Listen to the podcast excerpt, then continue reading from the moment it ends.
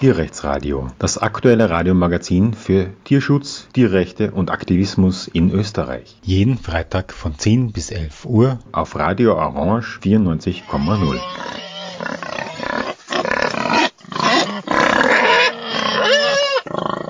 Ja, willkommen zum Tierrechtsradio.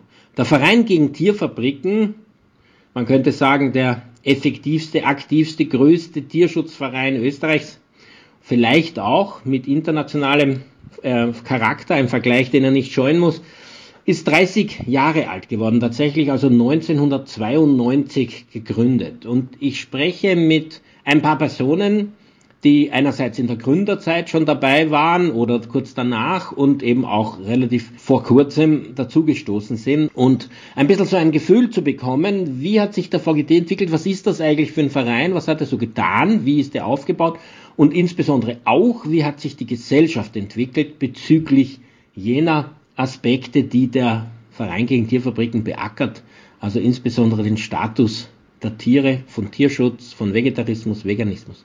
Ich begrüße die Christine, die Daniela und den Harald im Studio. Christine, vielleicht könntest du beginnen. Du bist ja schon recht früh zum VGD gekommen. Was hat dich am VGD interessiert, dass du gerade dort hin bist und auch dort hängen geblieben bist? Was war dein erster Eindruck?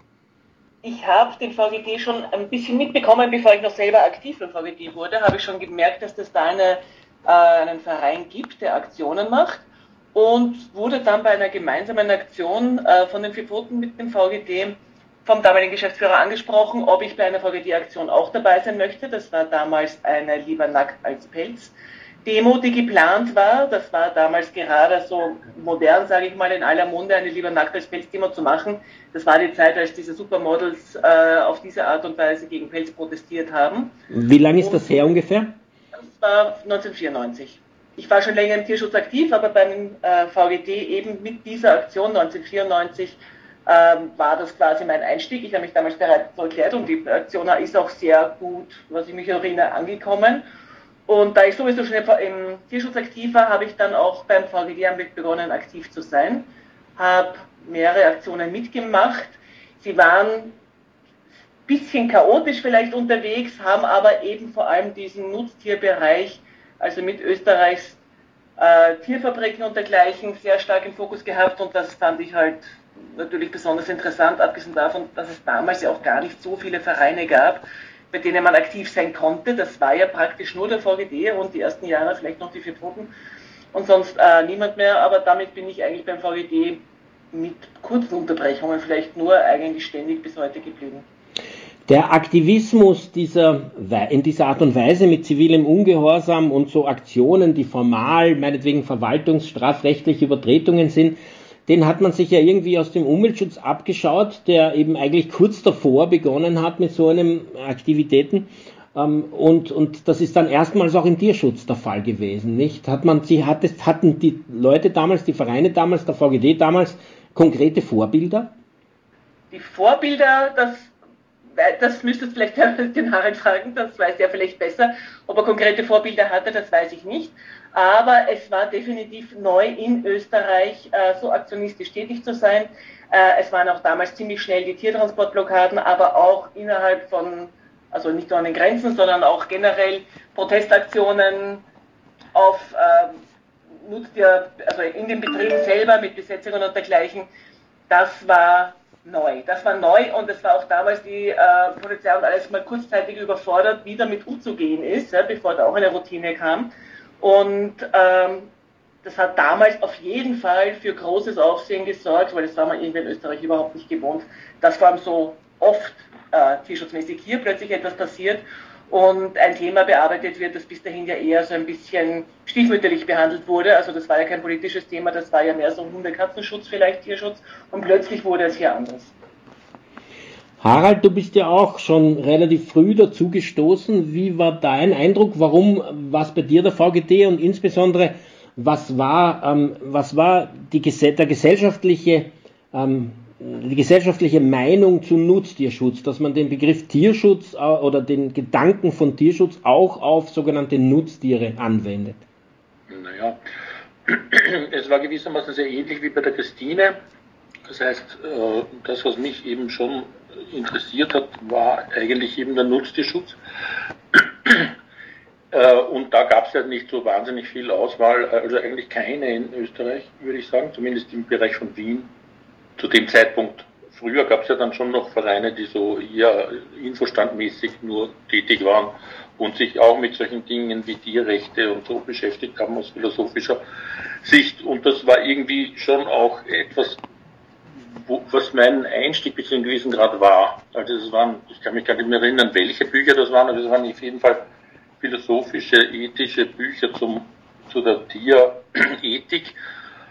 Äh, und dann eigentlich die Suche nach Organisationen, äh, bei denen es möglich ist, sozusagen das äh, voranzutreiben, gesellschaftlich äh, diese Ideen.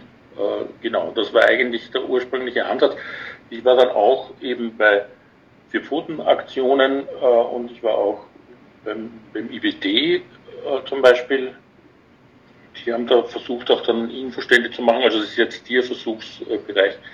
Und solche Dinge hat aber nicht wirklich funktioniert, dort irgendwie eine, eine wirkliche Aktivistinnengruppe zu starten. Äh, und dann, ja, dann bin ich insbesondere dann halt beim VGT hängen geblieben. Wobei, ja, und gesellschaftlich gesehen, ich weiß nicht, also ich meine, ich kann es eigentlich schwer sagen, weil ich, weil man ja auch selbst irgendwie sich ändert und nicht so irgendwie dann das gleich erlebt. Aber ich meine, es waren damals schon verschiedene Organisationen, die entstanden sind und die, die aktionistisch tätig waren, eben auch mit Baustellenbesetzungen von Autobahnen und äh, ich weiß nicht, solchen Dingen, wo ich teilweise auch dabei war. Äh, aber vielleicht ist das heute eh auch noch so, nur erlebe ich es irgendwie nicht in der Intensität. Ich meine zum Beispiel bei der Lobau-Autobahn ist ja definitiv äh, gerade so eine Besetzung. Äh, und ich bin einfach sozusagen in, in, einem anderen Alter und in einem anderen äh, Milieu sozusagen, dass ich jetzt nicht unmittelbar so stark damit konfrontiert bin. Wobei ich auf der anderen Seite mich wundere, wie das damals überhaupt zustande kam, weil es ja kein Internet gab äh, oder zumindest eben nicht keines, das verwendet wurde äh, zur Kommunikation oder zum Informationsaustausch von normalen Menschen und ja, und also wie das überhaupt möglich war, dass ich bei diesen Aktionen dabei war oder dass ich dann bei irgendwelchen Autobahnbaustellenbesetzungen war, ist mir eigentlich ein völliges Rätsel. Ich weiß nicht, habe ich da Post bekommen oder wurde ich angerufen? Ich kann mich absolut nicht mehr erinnern. Aber ich meine, ich weiß noch, dass es beim VGT sehr ähnlich war, nicht? Also am Anfang waren das definitiv äh, postalische Rundschreiben und regelmäßige Treffen im Vereinslokal, nicht? Auf diese Weise wurde das organisiert und die Geschwindigkeit des Organisierens war natürlich eine komplett andere als heute, nicht? Weil du konntest nicht so einfach irgendwo ein E-Mail oder ein Messenger-Nachricht in irgendeine Gruppe schicken und, und schnell irgendwelche Leute auftreiben, sondern das war wirklich, wirklich mühsam und die Termine waren wahnsinnig lange vorher angekündigt. Du hast dich ja auch im Rahmen des VGD über Jahrzehnte, würde ich fast sagen, damit beschäftigt, welche Themen bei der Gesellschaft ziehen, wo die Menschen Interesse haben, wo sie vielleicht auch spenden. Wie hat sich das dargestellt, deines Wissens nach, sozusagen frühesten Zeitpunkt, wo du das erhoben hast, ähm, im Vergleich über die letzten Jahrzehnte bis heute? Insbesondere, weil wenn man sich anschaut, ihr habt die vier Pfoten genannt, den IBT, der IBT natürlich ist nicht besonders nutztieraffin als Bund gegen Tierversuche, ähm, der, die vier Pfoten nennen sich das äh, wahrscheinlich, weil sie Assoziationen wecken zu Tieren, die Pfoten haben. Das sind üblicherweise nicht die sogenannten Nutztiere. Der Verein gegen Tierfabriken nennt sich Tierfabriken, also hat das im Namen, äh, weil er eben gerade die Nutztiere in den Fokus nimmt. Wie, also würdest du sagen, hat sich die Einstellung der Menschen zu Nutztieren, das Bedürfnis, diese Tiere zu, schützen, über die Jahrzehnte entwickelt? Das ist also ja, insofern äh, schwer zu beurteilen aus meiner Sicht, weil ich natürlich in einer gewissen Echokammer bin und, und nicht ein, ein sozusagen objektives Umfrageinstitut, das jetzt beliebige Leute irgendwie kontaktiert. Ich meine, im Verein äh, war es definitiv so, dass es, also ja, war, war zu erleben, dass es auf jeden Fall mehr Resonanz gibt und ein größeres, äh, größeres Interesse an dem Thema und dass das zunehmend gewachsen ist. Ich meine, es ist natürlich nach wie vor äh, ein stiefmütterlich behandeltes Thema, sage ich jetzt einmal, noch immer für, für viele Menschen. Äh, aber ich meine, es ist definitiv ganz anders, als es in den 1990er Jahren war.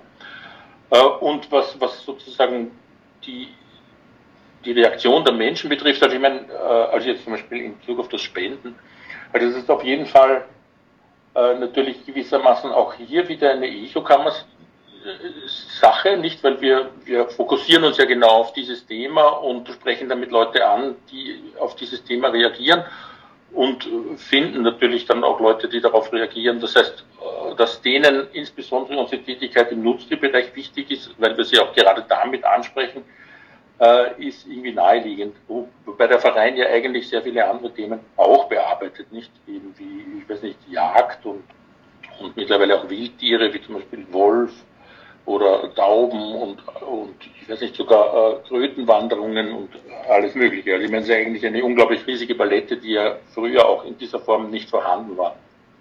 Wenn man sich die Kurve anschaut, wie der Verein sich sozusagen entwickelt hat im Hinblick auf seine UnterstützerInnen, auf die Anzahl der UnterstützerInnen und auf die äh, Geldmenge, dann sieht man eine Wellenbewegung gewissermaßen. Also es ist ein, ein Ansteigen in den 90er Jahren, dann äh, wieder so eine Wellenbewegung mit einem gewissen äh, Erdbeben, dann ging es wieder relativ steil nach oben, dann kam wieder die nächste Welle, also die erste Welle war quasi eine, eine interne Spaltung, wenn man so will, die zweite Welle war eine war, war dieser Polizeiangriff, ich weiß nicht, ob man über den auch noch näher redet, aber das war ja ein heftiger Schlag, äh, der eben eine staatliche Reaktion auf die Tätigkeit, beziehungsweise eigentlich auf den Erfolg sozusagen der Tätigkeit äh, der Organisation war.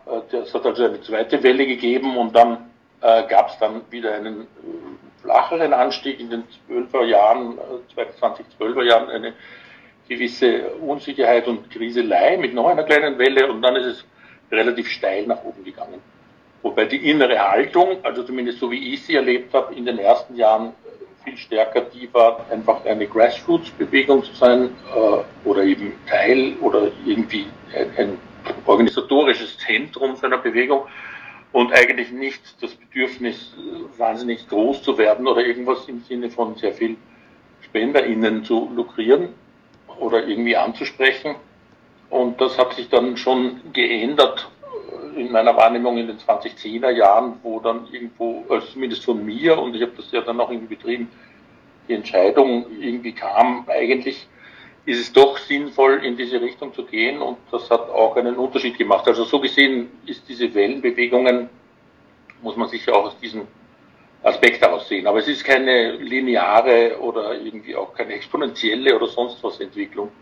Und es ist ein ständiges, ja, natürlich nicht nur von den gesellschaftlichen Gegebenheiten bestimmtes Sache, sondern auch von den anderen Randbedingungen. Und der Krieg jetzt eben in der Ukraine ist sicher ein großer Unsicherheitsfaktor mit den entsprechenden Wirtschaftserschütterungen, äh, ja, die es im Augenblick gibt, wo man eben nicht weiß, wie sich solche Sachen weiterentwickeln.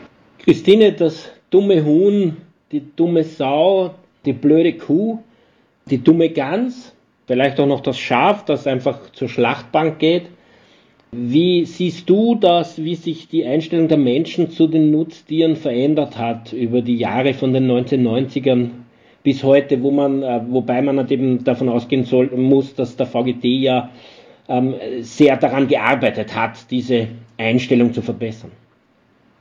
Ja, also das war schon, es ist schon sehr deutlich eine Änderung zu bemerken. Also gerade Anfang der 1990er Jahre äh, wurde von vielen, natürlich nicht von allen, aber von sehr vielen Menschen, gerade Nutztieren, jegliches Empfinden irgendwie abgesprochen. Das war, da wurde gar nicht großartig drüber nachgedacht. Das waren die Nutztiere, die sind dafür da. Äh, die Kuh gibt Milch und die Tiere, die wie gesagt werden gegessen und genau dafür sind sie da. Das denken zwar heute ja immer noch so viele, aber damals war es eben so, dass man sich keine großen Gedanken gemacht hat, wie es denen dabei geht. Das wurden eben durch, den, durch die ersten Aufdeckungen äh, mit Ende der 1980er Jahre und mit dann immer mehr, dann kamen die Tiertransportrecherchen und immer mehr Bilder aus den Tierfabriken dazu. Und viele Menschen haben es ja im Grunde eh gewusst, dass das natürlich nicht stimmt, dass die nichts empfinden, aber das wurde zum ersten Mal sehr groß herausgetragen. Damals wurde das noch versucht, möglichst irgendwie klein zu reden. Also wenn man sich damals gesagt hat, man isst kein Fleisch, also wie gesagt, ich rede von Vegetarismus, nicht von Veganismus damals, Anfang der 1990er Jahre, also ich zum Beispiel persönlich wurde sehr stark oft dafür angegangen, kritisiert. Es wurde versucht, einen Fehler zu finden, den man vielleicht doch macht. Das ist zwar, wie gesagt, heute auch noch alles bekannt, war aber damals viel, viel, viel massiver. Mittlerweile glaube ich, dass das einfach für die meisten Menschen normal ist, dass man sich für den Tierschutz engagiert, dass man auf Tiere Rücksicht nimmt und dass auch Nutztiere eben Empfindungen haben, Gefühle haben, sowieso Schmerz empfinden können. Ich glaube nicht, dass das noch sehr viele Leute in Frage stellen. Äh, und wahrscheinlich ist genau das jetzt das Dilemma, in dem die viele Menschen stecken, dass sie das alles den Tieren zugestehen und dadurch eigentlich automatisch die Konsequenz ziehen müssten, diese Tiere eben dann nicht mehr so zu behandeln, wie sie jetzt behandelt werden, nicht mehr zu nutzen, nicht mehr zu essen und da hakt es noch ein bisschen. Das steckt man scheinbar noch viel, viel zu sehr in dieser Tradition drinnen. Tiere sind zum Nutzen da, zum Essen da, zum Anziehen da, keine Ahnung was noch alles. Auf der anderen Seite hat man schon eine ganz andere äh, Beziehung zu den Tieren, man hat ein anderes Tierschutzbewusstsein entwickelt und genau hier ist dieses Dilemma in dieser kognitive Dissonanz, in dieser Menschen jetzt immer noch stecken und noch nicht so genau wissen, wie sie damit umgehen können. Aber diese Entwicklung dass eben den Tieren eben dieses Bewusstsein zugesprochen wird, das Empfinden zugesprochen wird. Das, glaube ich, ist die größte Entwicklung gewesen, vor allem in den 1990er Jahren bis jetzt. Und dadurch konnte sich eben auch sehr vieles rausentwickeln und ich bin sehr zuversichtlich, dass sich der Rest dann auch noch, äh, wenn wir so brav weiterarbeiten, natürlich noch ergeben wird, weil einfach das einfach sonst nicht mehr zusammenpasst. Eben diese Tiernutzung mit dem Wissen über Tiere und mit den Empfindungen, die man Tieren gegenüberbringt. Mein Eindruck ist, wenn zum Beispiel von einem Tierschutzvolksbegehren die Rede ist oder überhaupt von Tierschutz, dass dann die Assoziation Nutztierschutz eigentlich heute fast dominant ist. Also so und so viele Leute, die mir gesagt haben, äh, Tierschutzvolksbegehren, ähm, was unterschreibt sie da, warum unterschreibt sie das, um was geht's, die, die waren der Meinung, dass es, ähm, dass es um Massentierhaltung geht. Also wenn es um ein Tierschutzvolksbegehren geht, dann geht es gegen Massentierhaltung. Das ist so das Paradebeispiel von Tierschutz. Das war ja vermutlich Anfang der 90er Jahre nicht wirklich so. Ähm, wenn ich jetzt da äh, also spreche mit Leuten, die eben lang dabei waren, dann war eigentlich Tierschutz früher mehr so ein, eine Frage von, von äh, Tierheimen, nicht? Also Tierschutz ist gleich, man sammelt Streunerhunde und kastriert Streunerkatzen. Ähm, und dass das halt ähm, tatsächlich plötzlich assoziiert wird mit, mit Legebatterien und Tiertransporten, das ist äh, das ist wahrscheinlich schon, äh, und Massentierhaltung insbesondere, schon eine Entwicklung, die da eben durch den VGT sehr stark angestoßen worden ist.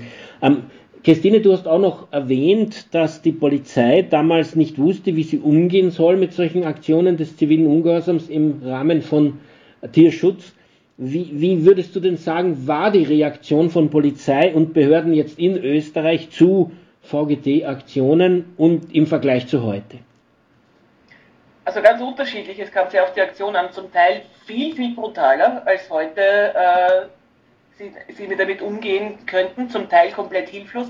Also es kommt ganz auf die Aktion an, die damals gesetzt wurde. Es, wo, ich habe irgendwie alles beobachten können, von irgendwie nicht wissen, was sie jetzt tun sollen und komplett hilflos dastehen und nichts tun, mehr oder weniger, bis hin zu komplett brutal die Leute von dort irgendwie versuchen wegzuprügeln. Das gab es einfach alles.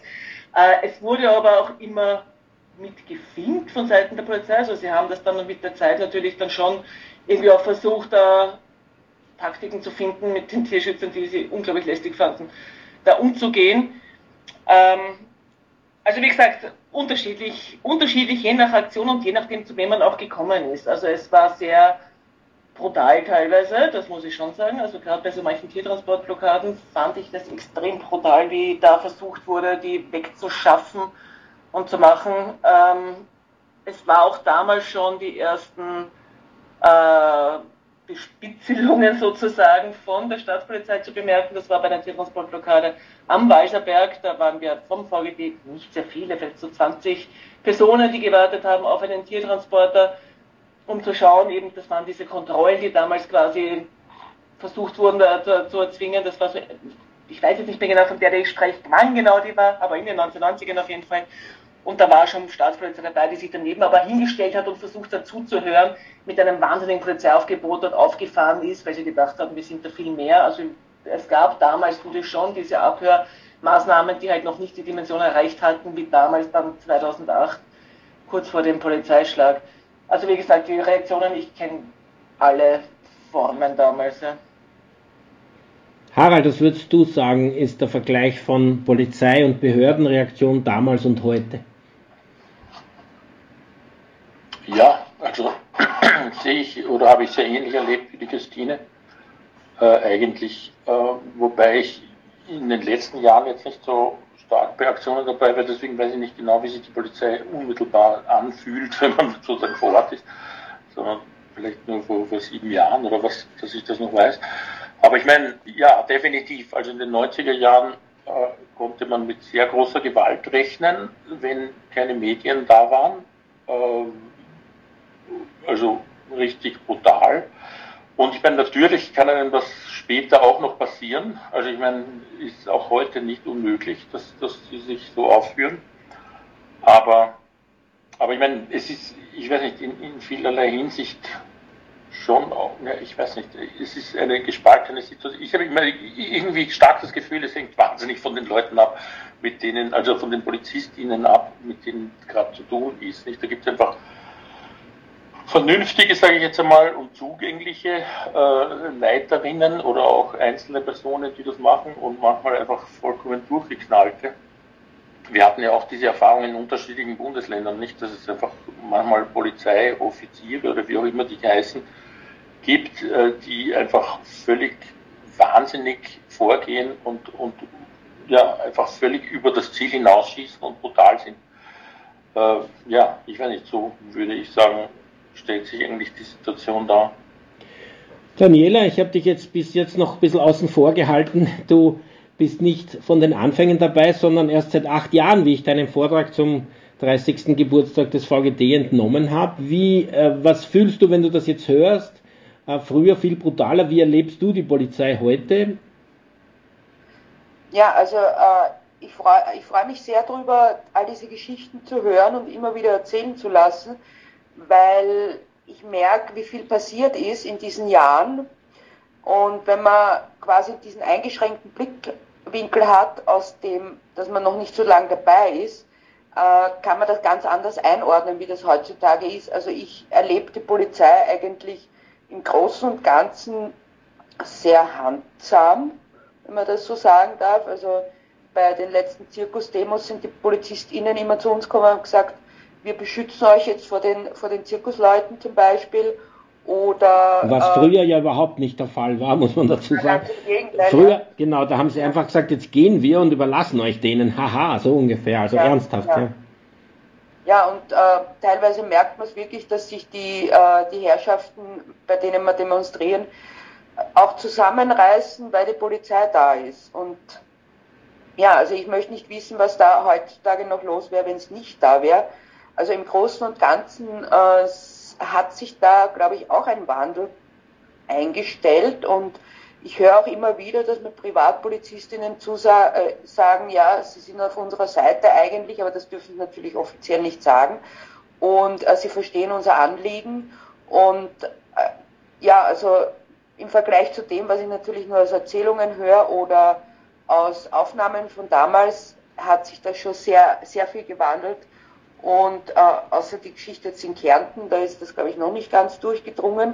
Aber im Großen und Ganzen. Dort passiert ja auch viel weniger, nicht? Die sind, das, die sind quasi noch ein bisschen in den 90er Jahren hängen geblieben. Ja, aber es ist auch im Burgenland so, nur da sind sie teilweise ein bisschen überfordert mit Spontandemos zum Beispiel, wo dann nachgefragt werden muss, was eine Spontandemo ist.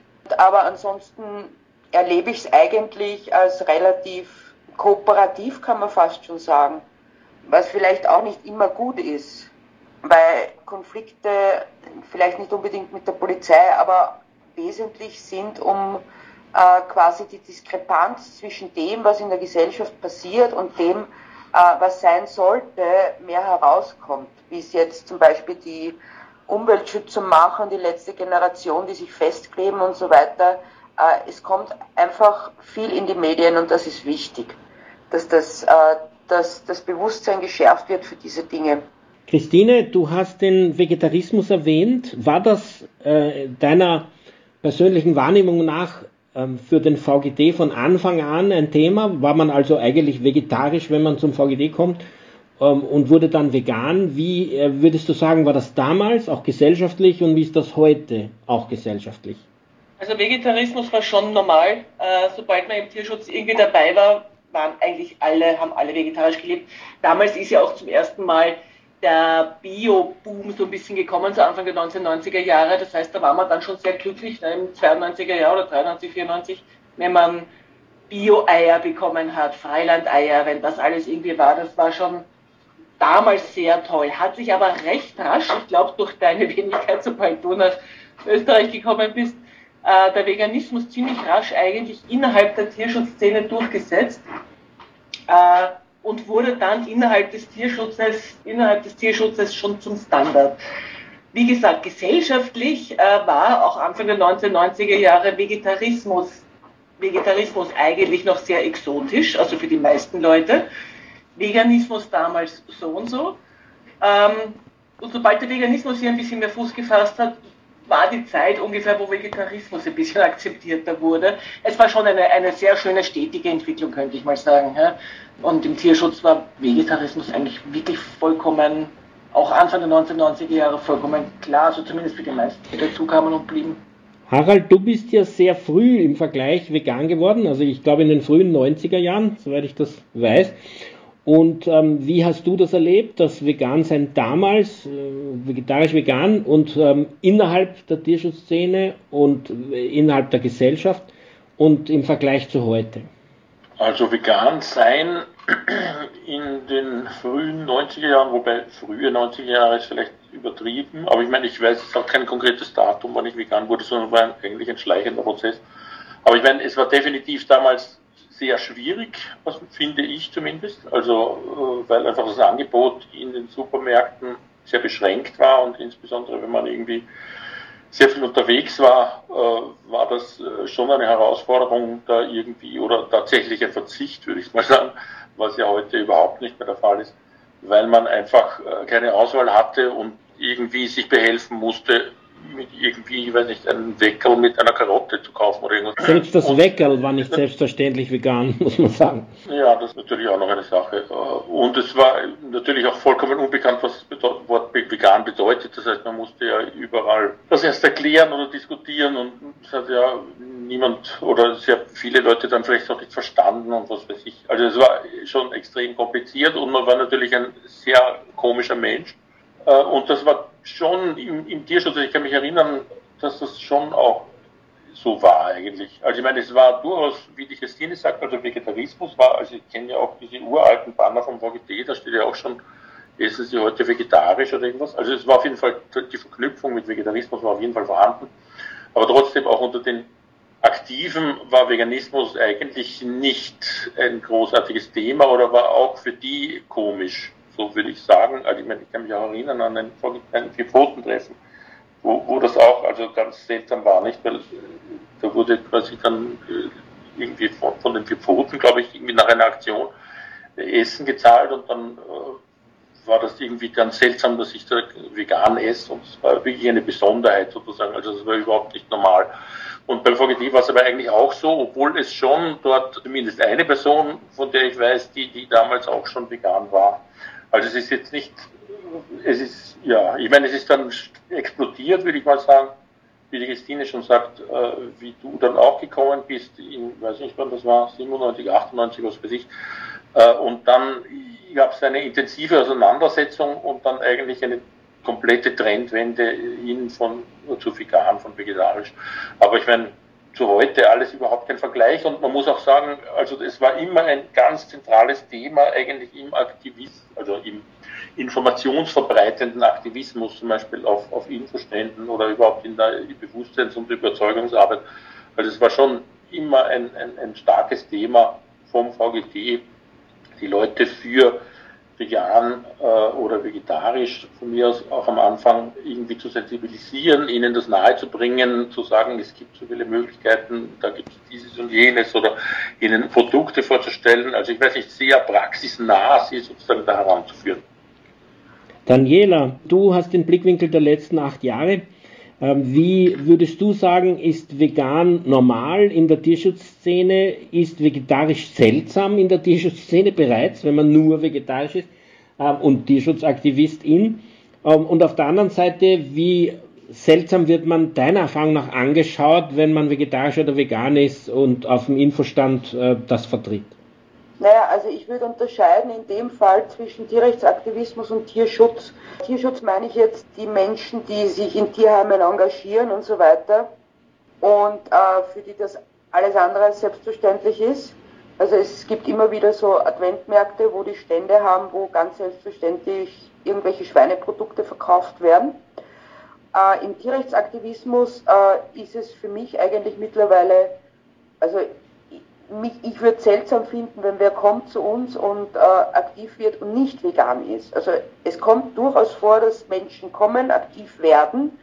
Äh, meistens sind sie vegetarisch oder auf dem Weg, vegetarisch zu werden. Und wenn sie länger dabei bleiben, werden sie auch vegan. Ich denke dass das auch sehr viel mit der Community zu tun hat, in der Gemeinschaft, die sich durch den Aktivismus bildet, dass man einfach auch Menschen, die jetzt sagen wir in einer Umgebung wohnen, die jetzt nicht vegan affin ist, äh, irgendwo am Land, was man auch unterscheiden muss, Stadt-Land-Gefälle, dass diese dann in der Community aufgehoben sind und sich einfach leichter tun. Weil wir sind nach wie vor eine Minderheit, das ist einfach so.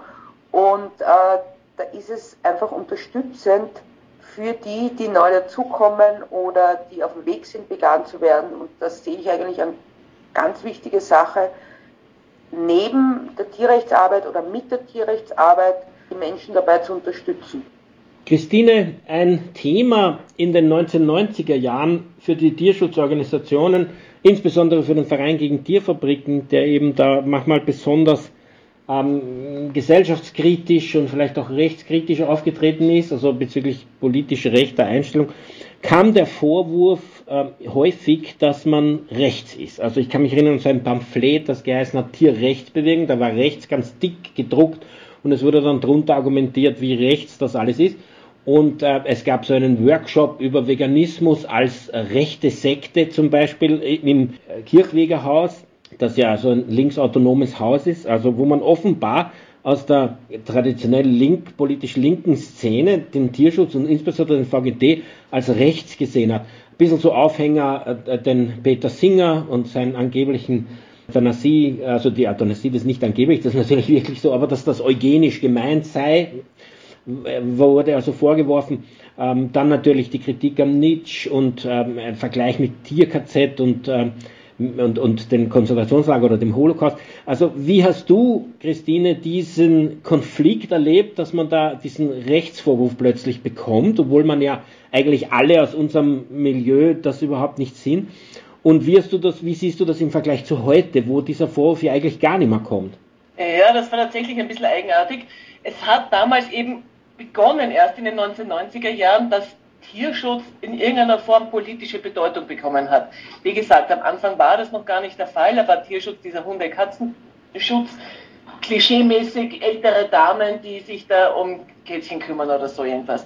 Und mit diesen Aufdeckungen, mit diesem Nutztierfokus, den der VGD damals eben gebracht hat, äh, war plötzlich das ein politisches Thema oder wurde langsam damit äh, dazu behandelt. Und das war halt auch neu. Und ich könnte mir vorstellen, ich kann es im Endeffekt jetzt überhaupt noch nicht mehr nachvollziehen, wieso es überhaupt aufkam, dieses, dieses Thema. Aber vielleicht, weil es tatsächlich zum ersten Mal politisch diskutiert wurde, weil damals eben in irgendeiner Form jetzt dann eben mehrere äh, Werke dazu rauskamen und dergleichen, die dann plötzlich die Leute zum ersten Mal vor diese, äh, dieses Thema gestellt hat, sich damit ernsthaft auseinanderzusetzen.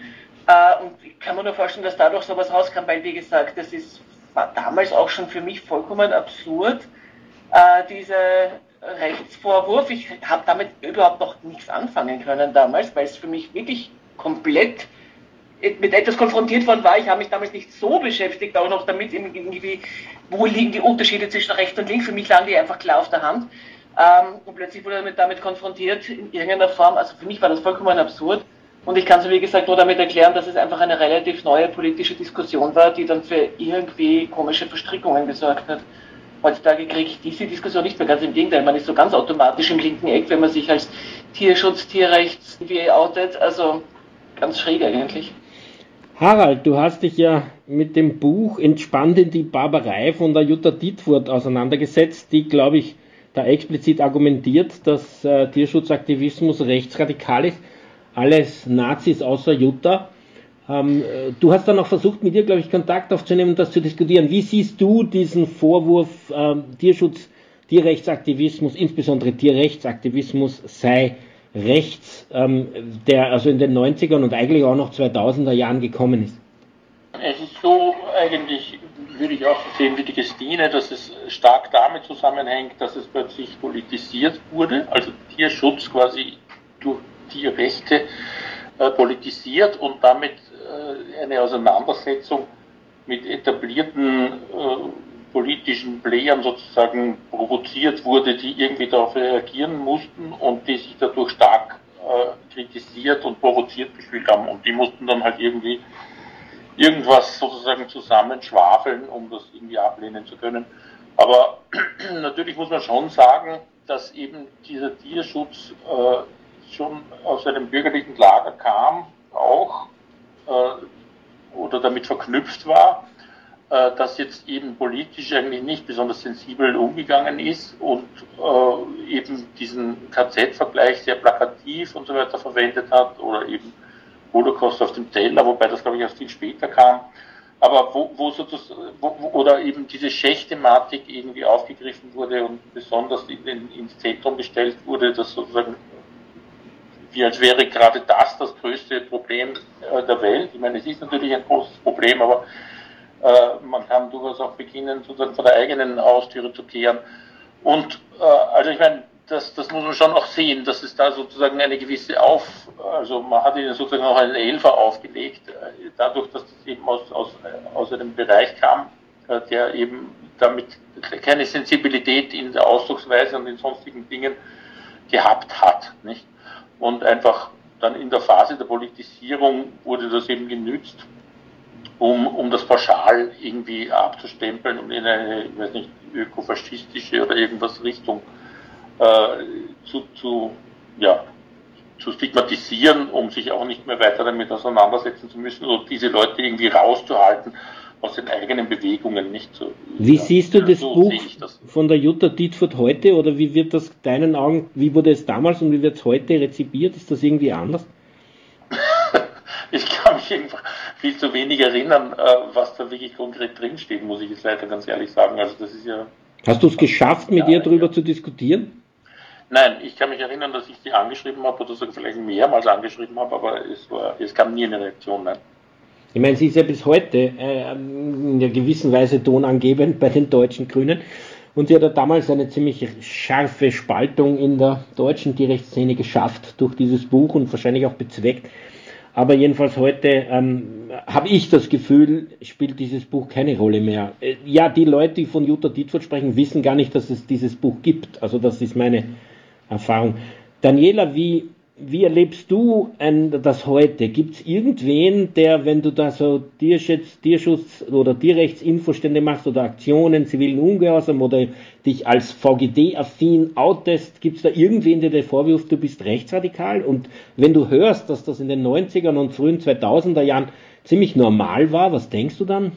Ich denke, dass es im Augenblick normal ist, mit in dieses linksgrün äh, versiffte Gutmenschentum abgeschoben zu werden. Und wenn ich mir jetzt anhöre, wenn man ins rechte Eck gestellt wird, also würde ich sagen, es gibt Schlimmeres, als, als Gutmensch bezeichnet zu werden. Äh, der Vorwurf, äh, rechts zu sein, ist mir die ganze Zeit nicht unterkommen. Ich habe es erst dadurch, dass ich äh, mit Leuten gesprochen habe, die mir das erzählt haben, dass es das gegeben hat, haben wir gedacht, äh, das kann ja wohl nicht sein. Und wenn ich jetzt so zuhöre, verstehe ich es nach wie vor nicht. Aber mir ist es überhaupt nicht unterkommen. Also nicht einmal dran denken. Ganz im Gegenteil. Es, wir werden wirklich äh, ins links, linkeste Eck gestellt mittlerweile. Aber es ist doch seltsam, oder? Dieser Wandel. Wie, wie erklärt man sich diesen Wandel? Ich weiß nicht, ob ich dich das fragen darf, kann Daniela, weil du ja die, die eine Seite gar nicht erlebt hast. Aber Christine, du hast sie erlebt. Wie erklärst du dir den Wandel, dass man typischerweise also eigentlich von vielen Ecken der Gesellschaft den VGT äh, früher, vor 25 Jahren, sagen wir, oder 20 Jahren als rechts erlebt hat und heute eigentlich als links. Beide Male, wenn man so will, radikal. Ich bin mir nicht sicher, ob wirklich alle den VGT als rechts erlebt haben. Ich glaube, das kam ja auch nur von einer relativ kleinen Gruppe. Äh, die das so gesehen hat. Aber lautstarke glaub, Gruppe, glaube ich, weil selbst der Standard hat drauf, ist darauf angesprungen und der Falter und was denn. Das stimmt natürlich, ja, aber so in der, in der, Gesellschaft an sich, also wie gesagt, das kann ich natürlich auch nicht mehr ganz genau jetzt beurteilen, wie das jetzt so richtig war, aber das war halt mein Eindruck, dass es halt von einem, wie gesagt, einem Teil halt so empfunden wurde. Ich weiß es nicht, dass, dass es jetzt nicht mehr so ist, liegt für mich auf der Hand, weil es ja auch damals nicht der Fall war. Vielleicht auch, wie der Harald sagt, dass ein bisschen auch sensibler mit, äh, mit Themen umgegangen wird. Das waren halt auch Fehler, die gemacht wurden in den 1990er Jahren. Wie gesagt, war auch ein neues Thema äh, im Tierschutz, dass eben diese Tierrechte, Tierschutzaktionen gegeben hat, dass es die Kampagnen gegeben hat. Es wurden damals halt, wie gesagt, ein bisschen unsensibel mit manchen Themen umgegangen. Das ist halt jetzt nicht mehr der Fall, hat sicher geholfen, aber das allein ist es sicherlich nicht der Grund. Also warum genau das damals so war, ja, wie gesagt, ich weiß es auch nicht, außer dass es eben diese politische Neuland war. Vielleicht eben auch dieses sich aufregen müssen über irgendwas, damit, damit dieses Thema ein bisschen verschwindet. Oder das Thema, das einfach als unwichtig empfunden wird. Ich, ich kann es echt nicht sagen, warum das damals so passiert ist in der Form und dass es eben, ich glaube trotzdem nur von einer Gruppe war, die das gesagt hat, die das weil sie auch damals schon nicht gestimmt hat, einfach dann in der Versenkung verschwunden ist, weil es eben nicht die Meinung des Großteils der Bevölkerung war, sondern tatsächlich nur von einer kleinen lauten Gruppe. Ja, zum Beispiel wir einen Thomas Schmiedinger, der Rechtsextremismus und äh, Islamismus-Experte des ORF heute ist. Der hat dieses Pamphlet nämlich Tierrechtsbewegung geschrieben und das Rechts eben herausgehoben, als, ähm, als wäre die, die Tierrechtsbewegung an sich rechtsradikal und faschistisch. Also das war er zumindest vor 15 Jahren der Meinung. Ähm, Harald, ein bisschen ein anderes Thema, nämlich die mediale Repräsentation von dem, was heute passiert. Wie leicht war es damals, also in den 90er Jahren, Anfang des VGT, in äh, die Medien zu kommen? Wie haben die Medien den VGT oder die Tierschutzaktivitäten gesehen und wie leicht ist es im Vergleich dazu heute und wie sehen die Medien heute den Tierschutz? Eigentlich sehe ich den Hauptunterschied in, in, dem, in der ganzen medialen Landschaft oder in dem, wie sich alles abspielt. Weil ich meine, mittlerweile äh, sind die Medien ja digitalisiert und wir haben sehr viele und starke eigene Medien äh, und produzieren eigene Filme und ich weiß nicht was, obwohl wir das ja damals auch schon gemacht haben und dann auf Infoständen präsentiert haben, aber jetzt äh, sind es viel mehr Filme, äh, die auch ganz anders gestaltet sind und die halt über soziale Medien verbreitet werden und so weiter. Äh, also es gibt äh, eine vollkommen, vollkommen andere Situation als damals. Also ich kann mich erinnern, dass ja damals Pressesendungen per Fax verschickt worden sind und dann war schon der große Sprung sozusagen, wenn man da ein, ein, ein Serienfax verschicken konnte. Ist übrigens noch bis 2003, kann ich mich erinnern, haben, haben wir Serienfaxe verschickt. Also die Pressearbeit war sicher damals auch extrem mühsam. Ich meine, es gab halt große Aktionen, bei denen kamen schon Medien und es wurde dann auch tatsächlich berichtet. Oder es war damals irgendwie dann eine Phase vielleicht, wo, wo irgendwas spannend war. Aber es war definitiv natürlich wahnsinnig schwierig, in die Medien zu kommen. Ich meine, mittlerweile ist einfach die Medienlandschaft komplett anders, aber ich meine, dass man jetzt sagt, es ist wahnsinnig einfach, in die Medien zu kommen, also so ist es ja definitiv auch nicht. Also es ist ja nach wie vor so, dass es äh, ein Thema ist, äh, wo, wo die Chefredaktion sagt, na, ich weiß nicht, jetzt haben wir schon dieses Thema gehabt. Ich weiß nicht, diesen Monat, jetzt wollen wir nicht nochmal drüber schreiben, unter Umständen, so in der Richtung. Aber natürlich haben wir wahnsinnig viel mehr mediale Präsenz und wahnsinnig viel mehr mediales Echo. Trotzdem wünscht heute, man sich natürlich als damals, oder wie? Heute, als damals, ja, auf jeden Fall. Hm. Ich kann mich erinnern, übrigens, damals in der prädigitalen Fotozeit ähm, haben wir eine Filmrolle, eine nicht entwickelte, ähm, die also auf, die Aufnahmen enthielt von der Aktion dann zu den äh, verschiedenen Medienorten, also den äh, Medienunternehmen gebracht und dort in den Postkasten geworfen, in der Hoffnung, dass da gute Bilder drauf sind. Was ja eigentlich äh, ganz lustig klingt heute, wenn man sich das anschaut. Ähm, Christine, wenn ich dich das äh, fragen darf, wie siehst du das zum Beispiel mit Aufdeckungen, die ja immer so eine Art Charakteristikum des VGT waren? War das früher leichter oder schwerer als heute, das in die Medien zu bringen? Also wie der Harald schon sagt, das war natürlich eine ganz andere Zeit. Ich kann mich erinnern, dass wir sehr auch immer gehofft haben, dass der ORF aufspringt auf diese Aufdeckungen. Da gab es ja zum Beispiel so, wir haben die geheißen, diese, diese, diese, diese, also die Talkshows, aber ich meine jetzt nicht diese Nachmittagstalkshows, da gab es ja diese Abendtalkshows, wir haben die geheißen mit dem, da wurden die Tiertransportfilme im Endeffekt auch groß dargestellt. Help TV vielleicht? Es war nicht Help TV, nein, das war, ist egal, mit Publikum auf jeden Fall, wo irgendwie äh, Themen halt behandelt wurden, wo es im, Gäste im Studio gab, aber eben als Abendunterhaltung. Äh, Damals war auch in Österreich auch noch DORF sehr maßgebend als, als Fernsehsender. Es haben die wenigsten sich auf irgendwelche anderen Programme irgendwie konzentrieren können, sondern das war der ORF. Und das war natürlich dann immer sehr gut. Also wenn das über das verbreitet wurde, das hat sicherlich sehr stark auch dazu beigetragen, dass ganz am Anfang der 1990er Jahre sich das Thema dann Nutztiere, Intensivtierhaltungen und dergleichen sehr stark auch verbreitet hat. Äh, in die Medien selbst zu kommen, also wie gesagt, wie der Harald sagt, es wurden Faxe ausgeschickt für Medienaktionen, es wurde nachtelefoniert, also es war halt ein bisschen ein persönlicherer Kontakt, vielleicht auch zum Teil zu Journalisten, Journalistinnen da, aber es war natürlich viel, viel, viel mühsamer. Zum Teil waren aber dafür auch die Sachen neuer, wo sie wieder aufgesprungen sind. Ähm, aber man war in Österreich halt auf ein paar sehr einzelne große Medien irgendwie angewiesen, dass die was machen. Und das war halt damit halt dann schon schwierig, dass es eben was für eine Rolle, was für eine Rolle spielt deinem Eindruck nach die Message Control? Hat das, ist das spürbar? Hat das äh, Verschlechterungen gebracht? Also, dass die politisch Verantwortlichen beziehungsweise auch die großen Tierindustrien einfach sich Medien kaufen, indem sie Werbungen zahlen oder überhaupt die Medien gleich einkaufen, wie der Raiffeisen-Konzern, der 50 Prozent der Medien in Österreich besessen hat. Naja gut, ich würde sagen, die Frage ist damit natürlich schon beantwortet. Natürlich hat das spielt das eine Rolle. Es spielt ja auch eine Rolle, das geht ja teilweise auch viel weiter, dass wenn manche Werbeagenturen für Tierschutz, Tierrechte gratis Werbung also, also äh, machen würden, also irgendwie äh, kreative Arbeit und all diese Sachen übernehmen würden. Das macht, macht, machen manche Werbeagenturen ja und dann absagen, weil sie Angst haben, dass ihnen ein Werbekunde dann dafür abspringt oder unter Druck gesetzt wurden, dass sie das nicht machen dürfen und ähnliche Sachen.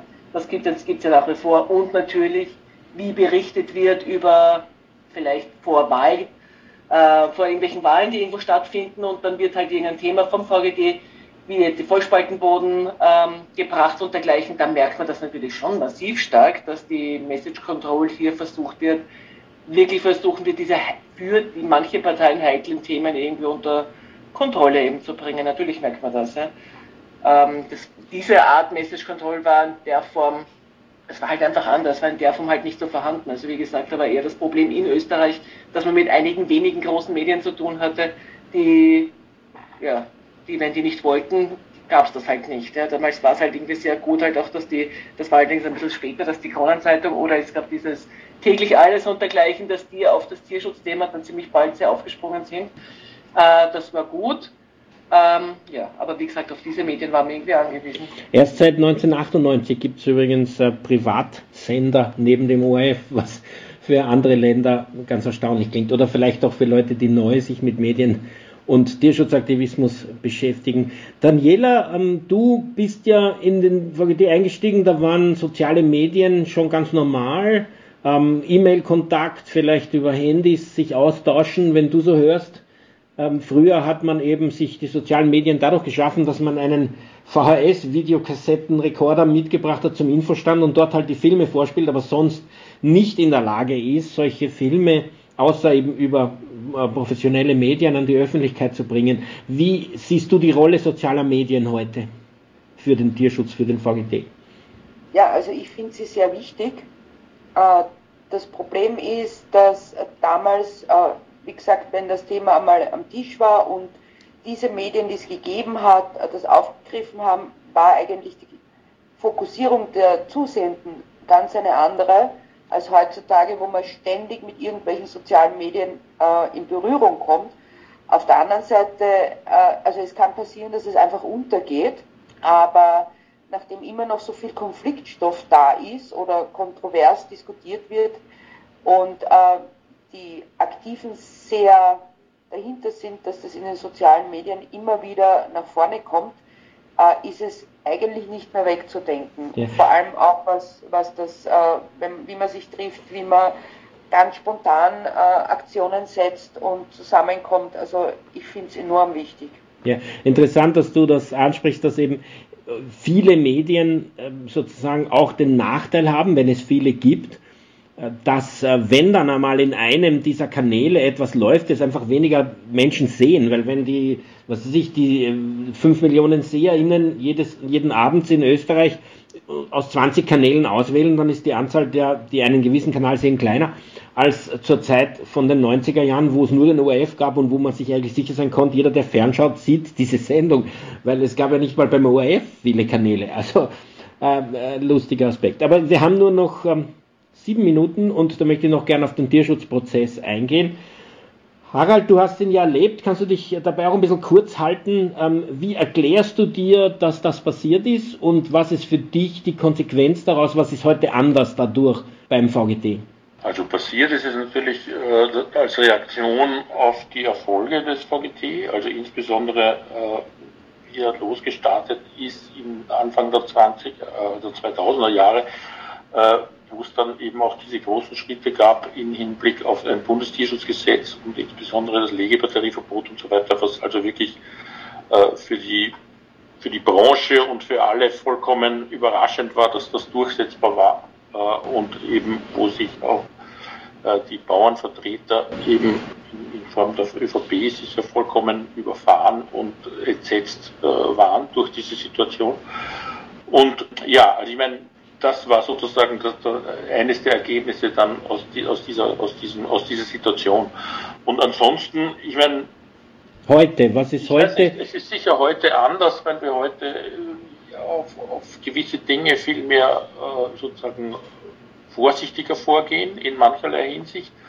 Äh, also ich meine natürlich einfach auch durch diese Überwachung, die es da gegeben hat, gibt es einfach eine andere Art der Kommunikation. Man redet nicht mehr so ohne weiteres irgendwie, was man denkt, sondern man reflektiert immer, wer liest da jetzt aller mit sozusagen oder wer wird es in zehn Jahren lesen und einem dann vor Gericht setzen. Und natürlich auch äh, ist, ist die geschliffene Sache, wie, wie wir mit den Behörden umgehen. Ich weiß nicht, wie wir, keine Ahnung, die Statuten gestalten. Alles ist irgendwie plötzlich viel mehr äh, sozusagen angeschliffen und ausgerichtet auf die staatlichen sozusagen Institutionen und wie man mit ihnen umgehen muss. Also so sehe ich das zumindest. Christine, du warst ja äh, nicht direkt persönlich involviert in den Tierschutzprozess, hast du natürlich aus erster Hand erlebt. Du warst vorher 15 Jahre aktiv ähm, und dann kam das. Hast du das erwartet und mach, bist du heute anders? Erwartest du es heute nicht mehr oder denkst du, dass es äh, ein Damoklesschwert, das schweben bleibt? Also in der Form hat es, glaube ich, niemand so rasch erwartet, dass es äh, Repressionen gibt und dass es hier irgendwie Maßnahmen gibt. Wie gesagt, das hat man schon ziemlich bald mitbekommen. Nur nie im Leben hätte ich gedacht, dass so groß dieser Polizeischlag kommt, weil wie gesagt, äh, war ja auch komplett, also das war ja ganz absurd, mit was für ähm, Anschuldigungen da am Anfang um sich geworfen wurde von Seiten der Polizei. Es war natürlich extrem überzogene Sache damit konnte keiner damit rechnen, weil es ja einfach irgendwie so unfassbar war, dass da Vorwürfe kamen und, und, und mit dieser Brutalität und mit diesem Wahnsinn, der ja eigentlich noch viel stärker geplant war. Wir wissen ja auch, dass das nur durch auch unsere wirklich starke Gegenargumentation und dergleichen sie nicht noch weitergegangen sind, als sie es eigentlich damals gemacht haben. Ähm, also gerechnet habe ich nie im Leben damit in dieser Form. Äh, und für mich, also wenn man das, glaube ich, damals mitbekommen hat, also auch wenn ich selber nicht vor Gericht gestanden bin, ähm, ich habe es trotzdem, wie gesagt, so live mitbekommen. Ich war ja auch damals bei der, bei der Hausdurchsuchung im VGD, im damaligen Büro dann dabei. Und also ich fühle mich nicht ganz sicher, dass irgendwas Ähnliches wiederkommt.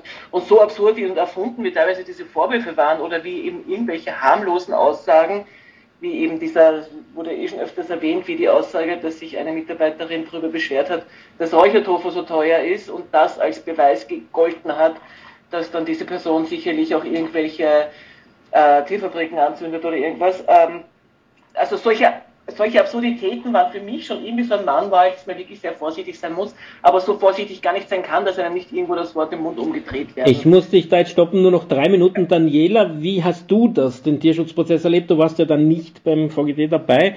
Und was hat der für Auswirkungen auf deinen Aktivismus heute? Also äh, ich muss ehrlich sagen, ich habe damals nicht viel mitbekommen. Ich war irgendwie viel mit meinem Leben beschäftigt aber ich habe sehr viel darüber gelesen. Äh, dein Buch zum Beispiel, das von äh, Chris Moser. Und es hat meinen Aktivismus insofern beeinflusst, als dass ich mir immer bewusst darüber bin, dass die GegnerInnen oder die sich als GegnerInnen sehen, bereit sind, vieles dafür einzusetzen und über gesetzliche Grenzen hinauszugehen, um uns zu schaden beziehungsweise sich selbst zu helfen. Spürst du das auch heute im Aktivismus oder ist das eher so, dass du das aus diesen Geschichten, die dir vielleicht absurd erscheinen und ähm, lernst? Also ja, für wie real hältst du das, was damals passiert ist im Vergleich zu heute, ob das wieder passieren kann zum Beispiel? Also ich habe den Eindruck, ich meine, das ist jetzt ein persönliches Gefühl, äh, dass wir an einen Kipppunkt kommen, äh, wo die äh, gegnerischen Seiten sich so aufschaukeln, dass das durchaus wieder mal angedacht wird. Aber die Chancen, das zu machen, sind viel geringer, meines Erachtens nach, weil der Tierrechtsaktivismus ganz anders in der Mitte der Gesellschaft angekommen ist, als es damals war. Und dass viele Leute sich dafür einsetzen, die quasi nicht als asoziale oder als normale Menschen bezeichnet werden. Also die Gefahr würde ich nicht unterschätzen, aber ich würde jetzt keine Paranoia daraus bekommen. Aber vorsichtig muss man immer sein. Ja, vielen Dank. Die Zeit ist vorbei. Vielleicht kann man noch eine zweite Sendung zu dem Thema machen. Ich glaube, da gibt es noch viel zu sagen und auch viel zu lernen. 30 Jahre Tierschutzaktivismus, 30 Jahre Aktivismus in der Zivilgesellschaft für ein soziales Thema, 30 Jahre ziviler Ungehorsam. Da gibt es natürlich viel Erfahrungsschatz ähm, und eigentlich auch viel zu lernen für heutige Aktive. Vielen Dank für eure Beiträge zu der Sendung heute, für die Bereitschaft, da mitzureden. Für die Sendung verantwortlich Martin Balluch. Tierrechtsradio, das aktuelle Radiomagazin für Tierschutz, Tierrechte und Aktivismus in Österreich. Jeden Freitag von 10 bis 11 Uhr auf Radio Orange 94,0.